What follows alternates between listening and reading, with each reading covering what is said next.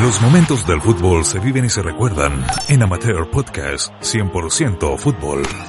Comenzamos un nuevo capítulo de Amateur. Hoy día, Nico, tenemos un, un programa, como ha sido el tono un poco de la, de la revista este tiempo, que hemos apelado un poco al tema de la falta del fútbol, nace por ahí la revista, y un poco apelando a lo histórico, a lo emotivo, al recuerdo. Y el día de hoy tenemos un, un gran invitado para conversar de, de un libro. Hoy día vamos a hablar sobre el almanaque del fútbol chileno. Tenemos invitado a Héctor Tito Gatica, el autor de ese libro. Escucha, me imagino que una pega de mucho tiempo. Nico, ¿qué, qué- Eh, bueno, eh, bueno, saludarlo, eh, Marcelo, eh, Tito, bueno, un, un agrado tenerte acá, muchas gracias por, por venir.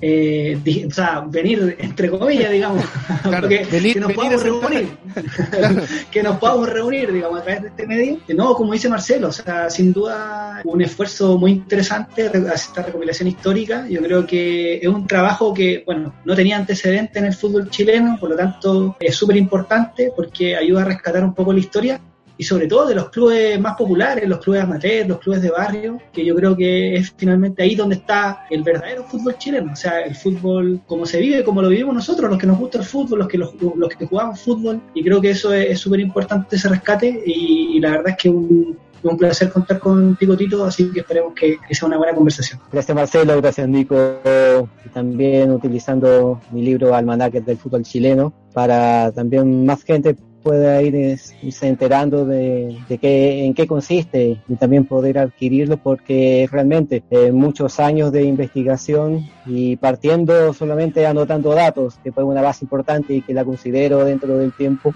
para poder haber llegado a esto, que gracias a la editorial Weathers también pude conseguir, porque es algo que también durante unos 10 años estuve tratando de conseguir eh, primero auspicio, luego fondos y finalmente llegar a la oportunidad para hacer concreto algo que faltaba realmente Sí. en, ba- en base a lo que significa el patrimonio histórico y también a lo que era uno de mis objetivos, aclarar situaciones y, y eliminar errores que se siguen traspasando de página a página y con eso de creencia en creencia. Bien. Gracias por la oportunidad entonces. Sí, no, tremenda introducción, Tito. Oye, eh, vamos a partir el- con la ronda ahí de, de la conversación, las preguntitas. Sabemos que de profesión eh, ar- eh, dibujante arquitectónico. ¿Cómo, oye, cómo Pero retirado, retirado?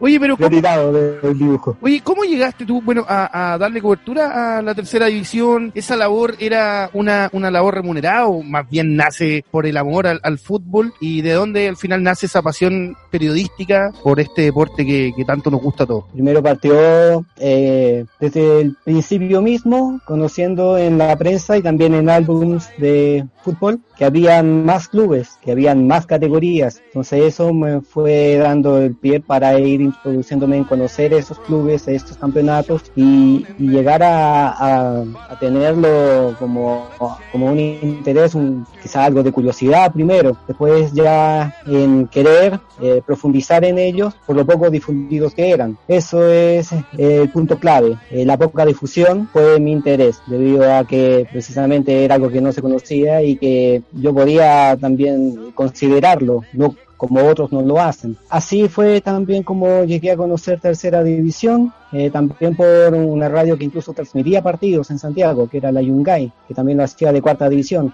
Eso fue, por supuesto, lo que me, atrajo bastante y llegué a, a pegarme a esas transmisiones, anotar las formaciones, hacer registro de jugadores con esas trayectorias, eh, sin dejar apartada la primera división para hacer algo más completo, tener todas las series.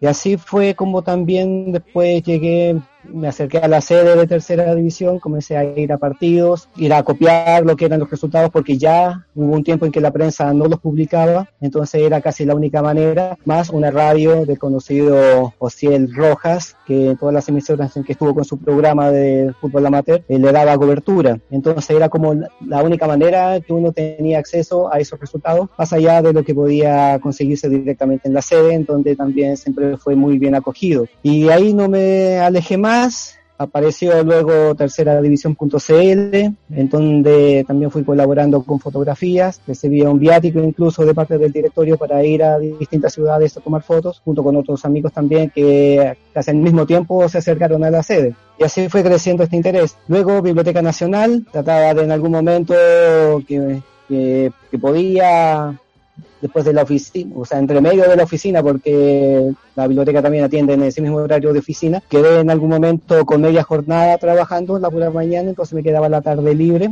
lo cual aproveché de ir a la biblioteca. Luego ya quedé al, al medio año sin trabajo, una baja en la construcción, entonces hubo alguna solución que tomar de parte de, del arquitecto. Pero me sirvió para tener más tiempo de ir a la biblioteca a investigar y sustituir con ahorros y también con la familia, con mis papás. Y entonces ya la, decisión fue profundizar en todos esos campeonatos, investigar sobre ellos, sobre cada uno de los clubes de cada uno de esos campeonatos, que son todos los profesionales, incluso los de la quinta región, que duraron muy poco, pero que son campeonatos que van incluidos en el libro por lo mismo. La profesional porteña y la profesional de Viña del Mar. Y luego más campeonatos que me fui encontrando en el camino, poder llegar a concluir eh, con todos esos datos, poder pasarlos a computador. Todo eso fue como bien lento y sin ir pensando en una publicación, hasta que ya tenía bastante material acumulado y, digitalizado, que ya se transformó en, un deseo que no me obsesionaba, pero sí fue un trabajo persistente en poder llegar a, cumplir el sueño. Oye, Nico, espera, eh, ¿esto estamos hablando de qué años aproximadamente? En Biblioteca Nacional desde el año 80, eh, no, 95 no 98, en tercera división desde el 97. Y eso también de estar en tercera división eh, me ha servido también bastante para estar en contacto con los clubes, con gente que pudiese de donde poder rescatar algún dato extra algún dato importante, sobre todo porque también fue en ese periodo posterior al 2000 en que no hubo mucha difusión, sobre todo lo que es región metropolitana, porque sabemos que afuera es mucho mayor y mejor la cobertura a los clubes que representan a esas ciudades. En Santiago el interés que tienen es otro. Oye, Dito, y mm, a ver, para que nos conté un poco de qué se trata esto del almanaque. A muchas personas les suena, bueno, ¿qué será esto de un almanaque? Entonces, y además ir almanaque del fútbol chileno, bueno, ¿qué nos vamos a encontrar cuando abramos el almanaque del fútbol chileno? Lo primero es la página de inicio y la portada. En un principio, todo este contenido se iba a llamar, o sea, mi nombre era los clubes de los campeonatos chilenos, porque eran todos los clubes de todos los campeonatos chilenos. Y por ello mismo también comienza con unas gráficas de organización del fútbol en Chile. O sea, hay una introducción en que también cada párrafo tiene mucha riqueza en contenido histórico. Entonces, lo primero eh, que introduce a esos clubes de esos campeonatos. Luego en la editorial pensaron en, llamarle la Biblia del fútbol chileno y quedó en almanaque. Eso como que le da también un nombre más específico a lo que es el libro en, en, forma completa. Claro. Y mm, cada club va mencionado con todas sus fechas, que son de fundación, de cambio de nombre, de fusiones, incluso las fechas de fundación de los clubes que se fusionaron para conformar cada institución, en donde jugaron, o sea, los campeonatos de alta competencia que son a nivel nacional, es decir, los interregionales, como por ejemplo eh, tercera división, es un campeonato interregional. El regional de Concepción también es uno de los fuertes, eh, también un campeonato que abarcó más de una región, esos son los campeonatos y los clubes, por lo tanto, de que abarca el libro. Con las insignias históricas eh, hasta la actual, comenzando por la actual, algunas fotografías de, formaciones, como también el dibujo de los uniformes, que también son de carácter histórico y que, bueno, en un principio eran demasiado grandes, entonces también ahí hubo un trabajo para poder reducirlo y quedar eh, mejor eh, posicionados, eh, proporcionados, sobre todo. Y, para que, y, para que el almanaque tuviera 600 páginas y no 1000, digamos. Sí, también. Y es por eso que hubo alguna información que tuvo que ser retirada. Oye, ¿y cómo, y cómo nace en el fondo eh, la, la, idea, cómo, cómo parte esto de, de hacer el, el almanaque del, del fútbol chileno? Porque no existía nada de este estilo. De ninguna parte, ni en la web, ni en algún artículo de, periódico. Sí, por supuesto, hay alguna reseña histórica de alguna institución. Hay libros basados en la historia y también bastante estadística de clubes en particular. ya sea profesional y ya sea amateur, amateur, de eso amateur, amateur, que nunca han estado en la alta competencia nacional. Y como no existía, y también porque había muchos errores, como en fechas de fundación, Santiago Morning, Universidad de Concepción, sí, etcétera, eso, hacía falta algo que corrigiera. Eso con, con Nico nos no, saltó esa, esa duda. ¿Qué tipo de, y para meter de frente el tiro esta, esta pregunta ya que lo, lo vuelve a hablar, ¿qué tipo de errores hay así como dentro de la historia del fútbol chileno que, que podamos tener, no sé, alguna eh, percepción equivocada de algún episodio o de alguna situación y que realmente no es así y que en el almanaque del fútbol chileno vamos a poder encontrar eh, la verdad, la verdad absoluta en, eh, escrita ahí por, por, Tito Gatica? Esa es también mi intención de que pueda ser la verdad más exacta desde un punto de vista objetivo, basándome en lo que la historia iba redactando y también en otro punto comprender las terminologías. Santiago Morning es un club que es que adopta una fecha de fundación que no le corresponde porque es la que le pertenece a uno de los clubes fusionantes.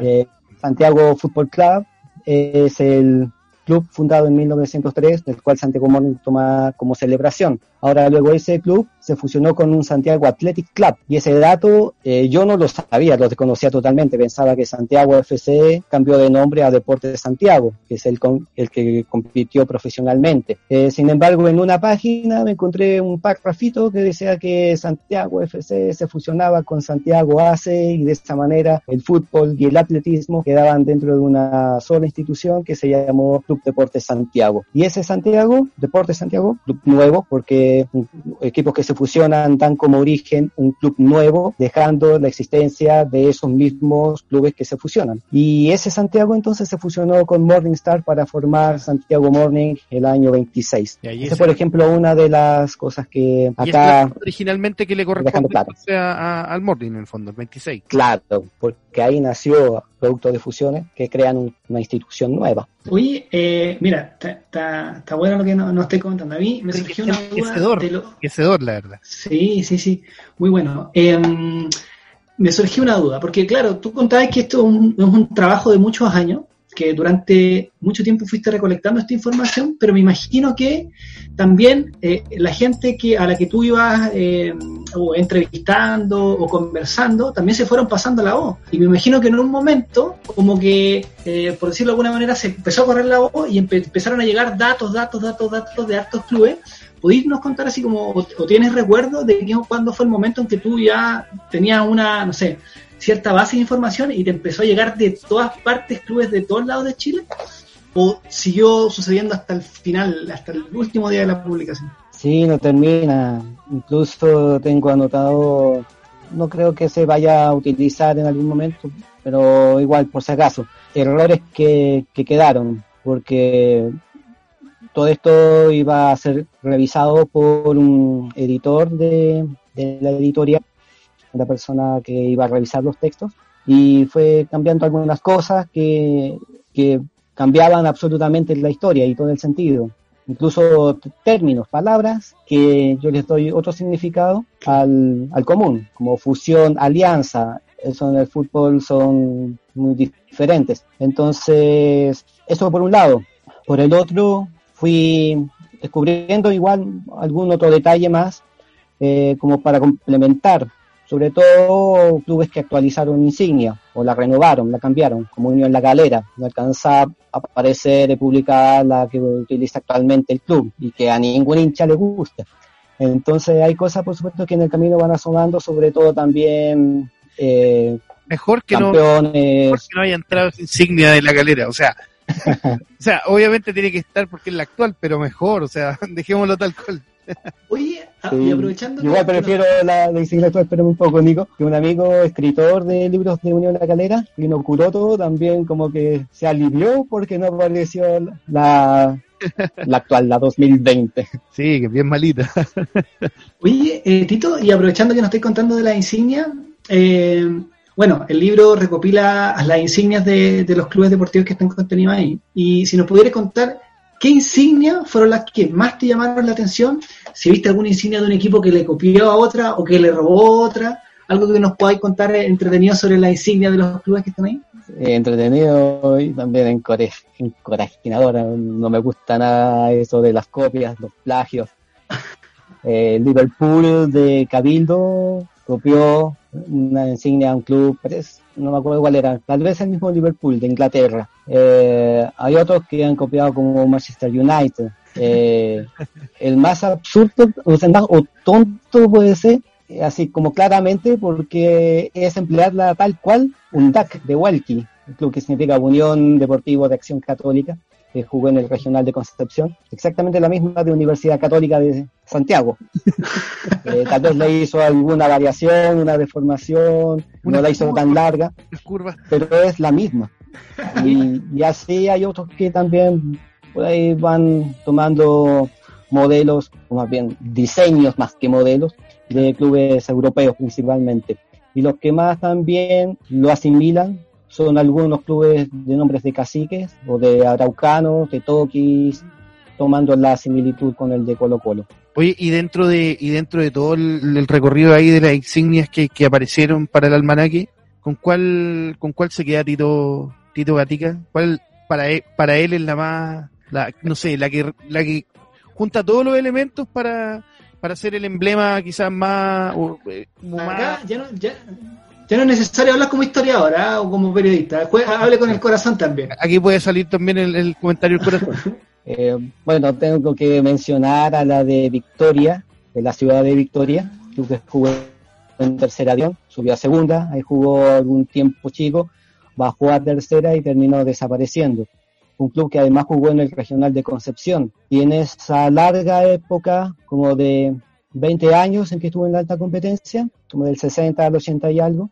resulta darme a mí un sentimiento especial porque podría haber comenzado como odio de alguna manera por el hecho de que en ninguna parte aparecía esa insignia nunca la conocí, los álbumes nunca la publicaron en la camiseta, nunca apareció en ninguna foto de las que pude encontrar de cualquier época y de cualquier ciudad. Inclusive tuve que ver prensa de Temuco porque ya en la de Victoria no aparecía. Encontré entonces una persona que, que apareció en una foto en Facebook que tenía la misma vestimenta y también una insignia.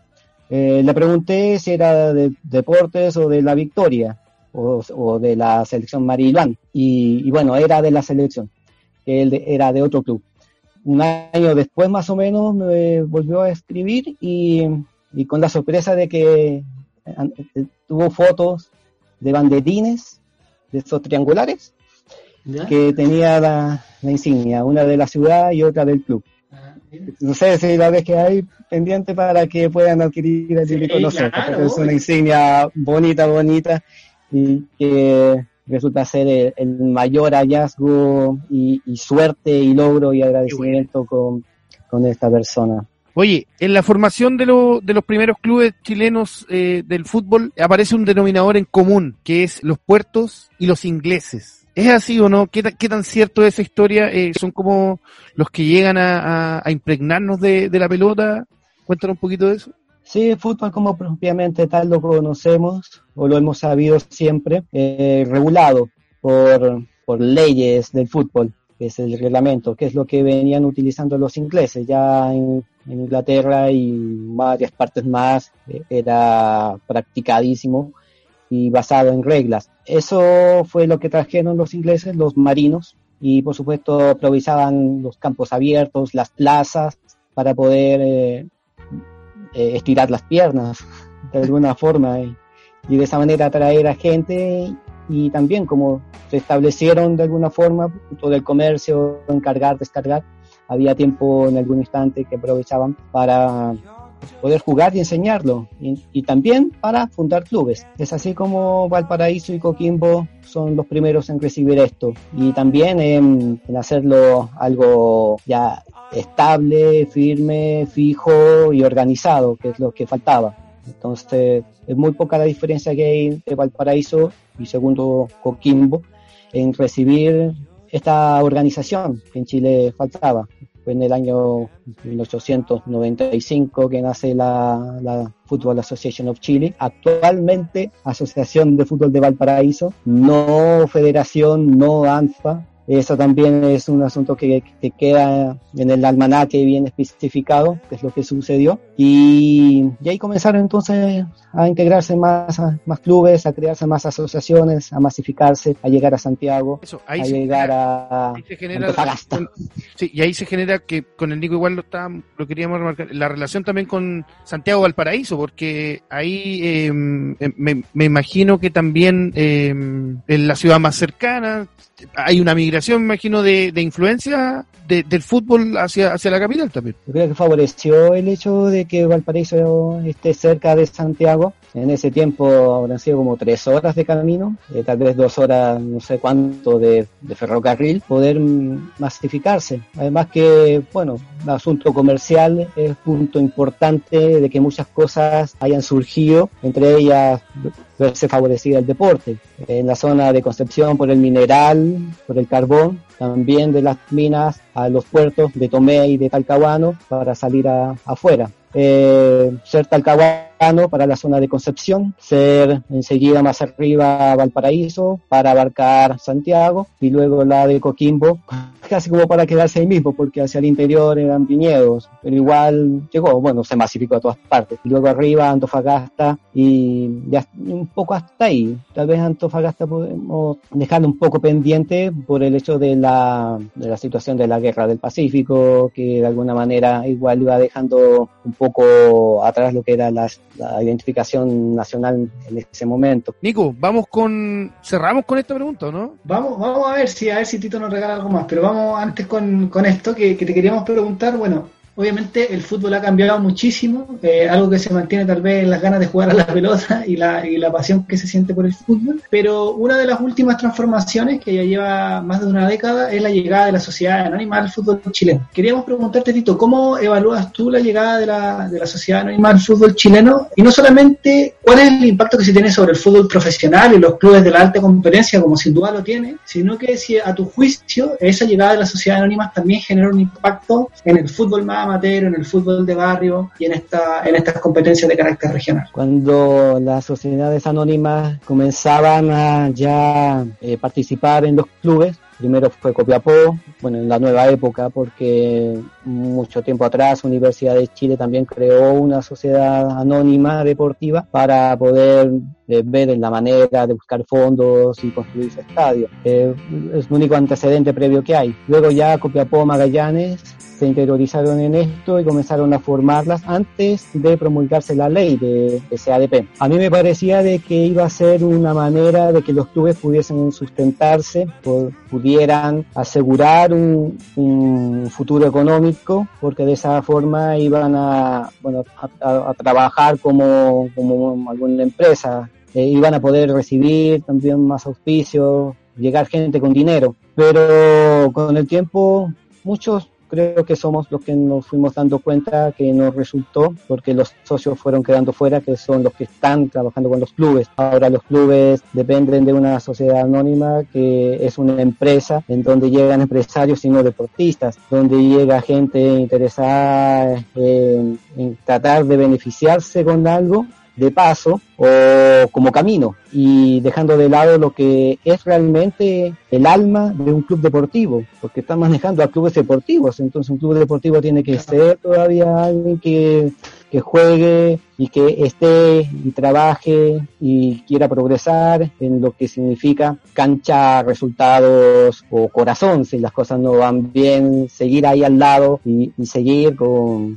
con, el alma y, todo el cariño a la institución. Y, y mucho, en general, y en general los clubes también están ligados a un tema social, o sea, eso, eso definitivamente se ha perdido y que se ha perdido por la sociedad anónima y es lo que muchas instituciones con instituciones paralelas a la sociedad anónima han intentado recuperar. Exacto, un club, por esto muchos todavía ahora se van cambiando el nombre o van renombrándose o nacen como club social y deportivo para darle énfasis a, aquello, o por lo menos figure y con esto también se capte otra intención. Pero con las sociedades el tema no ha resultado, viene a existir el materialismo, el personalismo y el tratar de manejar algo que tiene que ser conducido con, con cariño y con pasión, a ser trabajado con, con manos materialistas o, un interés que buscan algo personal. Finalmente no ha sido beneficioso, eh, finalmente hay que han tenido que perder la categoría porque las sociedades se ven de alguna forma beneficiadas con nuevos reglamentos. A Naval, el ex Talcahuano, a Melipilla, a Concepción, les ha pasado de que por un asunto no deportivo hayan perdido la categoría, hayan perdido puntos, algo que a mí me parece totalmente contrario a la ética, porque están jugando por puntos eh, los jugadores entonces, de que un asunto externo a lo deportivo se meta, eh, viene a ensuciar. Entonces, hay muchas cosas que, que han cambiado para mal. Sí, la, la, la, sociedad anónima permiten un poco eso de, al final jugar un poco con los sentimientos de, los hinchas. Y bien sabemos el extraño caso de, de, un presidente que compró o fue accionista de un club simplemente para hacer campaña nomás, y, y traicionó incluso sus colores. ¿O no? Hoy día lo tenemos ahí sentado en la, en la moneda. eh, cosas que, que, se van dando por, por un asunto eh, financiero de, sí. de, el fútbol profesional ha perdido aquello. Lo que de esta manera comenzó en tercera división, porque ahí partió Copiapó, ahí nació como sociedad anónima, como una forma de poder tener una base, pero ya luego para que no existiesen confusiones, porque de pronto hay alguien que, que reclama, quiere hacer una queja y, y, se transforma en denuncia, para no verse involucrado el fútbol amateur, ya no se acepta que haya directamente relacionado una sociedad anónima que todas las empresas que afuera y solamente a quien corresponda. Y esa forma también es la que eh, Deportes Temuco, el anterior, el que se fusionó con Unión Temuco para crear uno nuevo, que es el actual, en 2013, eh, estuvo también trabajando. Quiso ser sociedad anónima en tercera y no se le permitió. Oye, eso fue bien terrible para los hinchas de Unión Temuco. Ahora que, que lo, que lo comentas, Tito, eh, una, fue dramático para la gente que se había encariñado con, Una pérdida con ese club eh, y que de repente encontrarse con que tu club desaparece y ahora de nuevo es Temuco, que se supone que tú eres parte de la identidad contraria de la misma ciudad, fue durísimo, fue muy, muy, extraño. Y el nuevo club debería llamarse Temucanos Unidos o Temuquenses Unidos para no, genera, no tener un género masculino ni femenino. Es el nombre correcto y real que debería tener para no llevar a errores porque muchos creen, muchos toman, sobre todo los hinchas, que el Temuco actual es el mismo antiguo, y absolutamente no, porque el Temuco antiguo eh, nunca subió de tercera, es uno de los desertores, nunca ascendió y se fue eh, junto con los demás materialistas y empresarios a crear una nueva categoría, y de esa manera llegó a la nueva segunda división, mientras que Unión Temuco, haciendo todo correcto en lo deportivo, tuvo como tres años en tercera división, subió como campeón, llegó a segunda, ahí estaba bien establecido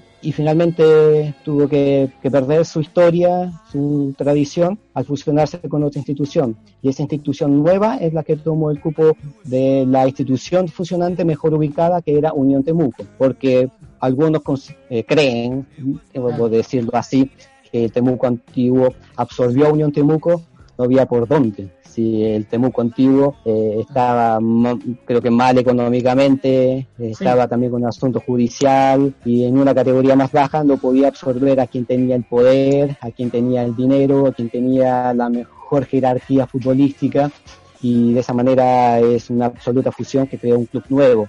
Y aquí también con Unión Temuco el asunto que hablábamos anteriormente sobre el asunto empresarial. Y curiosamente viene de un deportista como Marcelo Salas. Su interés era en un principio tener lo más alto del fútbol en su ciudad, en Temuco, y ojalá con el nombre Temuco. Al no poder tomar al Deportes Temuco, hizo con Provincial Temuco, que jugaba en tercera división. Pero no hubo acuerdo y creó junto a un club nuevo, Unión Temuco. Pero logró conseguir lo que al final quería, quedarse con, con el nombre Temuco, Deportes Temuco, con el nombre, porque finalmente no pudo hacer con el club, tuvo que crear uno nuevo a través de una fusión para poder llegar a, a, a tener a la máxima representación de la ciudad. Que, que esa También ahí jugó un, era, era la verdadera, era la verdadera intención en el fondo, la, o sea, al menos la intención final de, de Marcelo Sala. Eh, siempre fue siempre fue la intención quedarse con el, con el, el nombre al menos de Deportes Temuco, como tal. Claro. Oye, eh, Tito, bueno, no sé si nos quería, bueno, Chelo, no sé si quería comentar algo más. Sí, yo creo que siempre hay algo más, ya que están en, en Antofagasta, el envío de un saludo bastante eh, como honorífico a Unión Bellavista, segundo club más antiguo del país. Unión Bellavista. para Unión Bellavista de Teníamos una 1898. Sí. sí. Qué buen detalle. Es, una, es, una, es, es, es, el almanaque andando. Don Quería decir, una, una, enciclopedia, una enciclopedia presente el día de hoy aquí en, en el programa. Oye, cerramos, cerramos el capítulo del día de hoy, Nico. Lamentablemente, ¿sabes qué? El tiempo. Nos quedamos eh, con ganas de seguir hablando eh, con yo, yo sabía que el tiempo iba a volar. Era, era tanta la, la información y, y, cosas que podíamos eh, obtener el día de hoy, enriquecernos con, con Tito sobre, bueno, la insignia, sobre el nacimiento del fútbol, cómo, bueno, cómo nace también el almanaque, lo, lo que nos convocaba el día de hoy. Así que, pucha, eh, Nico. Pero tenemos una buena noticia. ¿Sí? Tenemos una buena noticia, que todo lo que queramos saber sobre el almanaque lo podemos encontrar en el almanaque, pues, Tito. Así sí. que cuéntanos también para que te, te, nos vayamos despidiendo dónde podemos encontrar si nos interesa el, el almanaque. Y bueno, de nuevo agradecerte, darte las gracias eh, por tu presencia el día de hoy. Eh, y nada, pues, esperamos vernos con toda nuestra gente ahí la, en la próximo capítulo de Amateur. Bueno, sí, almanaque del fútbol chileno en las librerías. Antártica, Feria Chilena, Truman y alguna otra que también pueda tener cadena, o en la misma editorial Weathers, H-U-E-D-E-R-S, o buscándolo por almanaque del fútbol chileno en internet también se puede llegar a obtener el nombre de, de, la editorial, donde también se puede consultar para buscar en este tiempo que aún va quedando de pandemia cómo poder adquirirlo, si puede ser enviado por, por correo certificado, por Chile Express y poder tener eh, una gran cantidad de información, datos que van a corregir los errores y también mucha información, porque además vienen los nombres y reseñas históricas de quién es la persona de la cual el club lleva el nombre, por la ciudad o la empresa. Entonces hay mucha información eh, rica en historia, en fechas, en nombres. Y una, Así que una, es algo una imperdible. Poquita, la verdad. Muchas gracias. Sí, bueno Tito, cerramos el programa el día de hoy. La verdad, muchas gracias por, por el tiempo que te diste de, de ilustrarnos eh, con, con, toda esta eh, información. De verdad que muy agradecido. Una conversación muy entretenida que la verdad se hizo, pero como agua entre los dedos. Pero nada, pasó pero muy rápido. Así que muy, muy, muy, muy agradecido y espero que podamos seguir en contacto por cualquier cosa y, y, y... Gracias Marcelo, gracias Nico y también me despido de la gente que haya estado viendo este video. Perfecto. Chao, Nico. Nos, despedimos a un nuevo capítulo de Amateur. Siempre eh, aquí en, en, nuestro Instagram eh, pueden seguirlo Amateur Mini Revista eh, y también a través de todas las plataformas digitales. Así que eh, nos conectamos pronto con más de, de, este show. Chao, Tito. Gracias. Chao. Pitazo final. Pronto, una nueva entrega de Amateur Podcast 100% Fútbol.